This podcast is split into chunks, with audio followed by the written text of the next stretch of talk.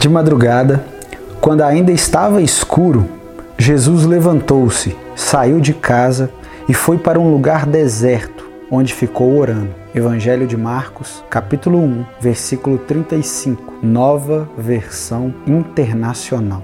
É interessante notar que a Bíblia sempre se refere à oração e, em alguns pontos, colocando ela como uma das primeiras coisas a serem realizadas no dia. No capítulo 1 aqui do Evangelho de Marcos, Jesus se levanta de madrugada, antes do sol raiar, antes do nascer do sol, e ele se retira para orar. O salmista, sempre ao escrever os seus salmos, diz que as perturbações da noite com o nascer do sol dão lugar à esperança, dão lugar ao clamor por refúgio, dão lugar ao clamor por abrigo. A oração é uma disciplina espiritual que ocupa parte central da devoção da fé cristã. Se você se diz cristão, você precisa ter uma vida de oração. Homens e mulheres que estão dentro da igreja e não possuem vida de oração, não possuem relacionamento com Deus.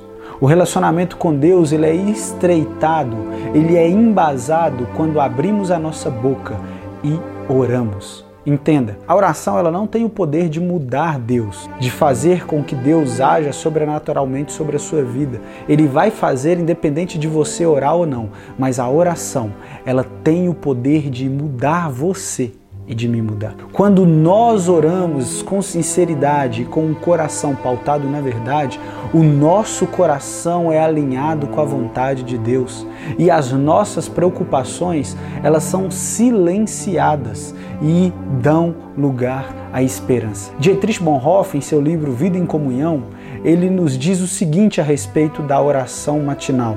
O início do dia dos cristãos não deve ser logo carregado e perturbado com muitas preocupações do dia de trabalho.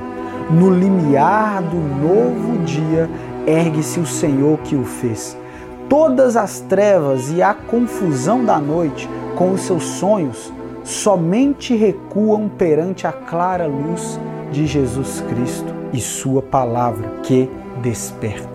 Diante dele foge toda inquietude impureza, preocupação e medo. Por isso, calem-se cedo de manhã todos os pensamentos e as palavras vãs.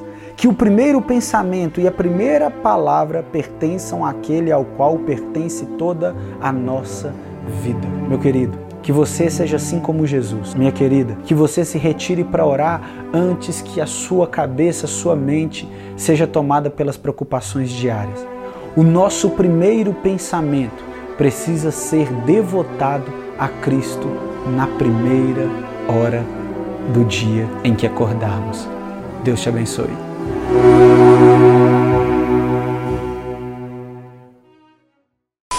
De madrugada. Toma, segura. A camisa ali, ó. Ai, mesmo, velho.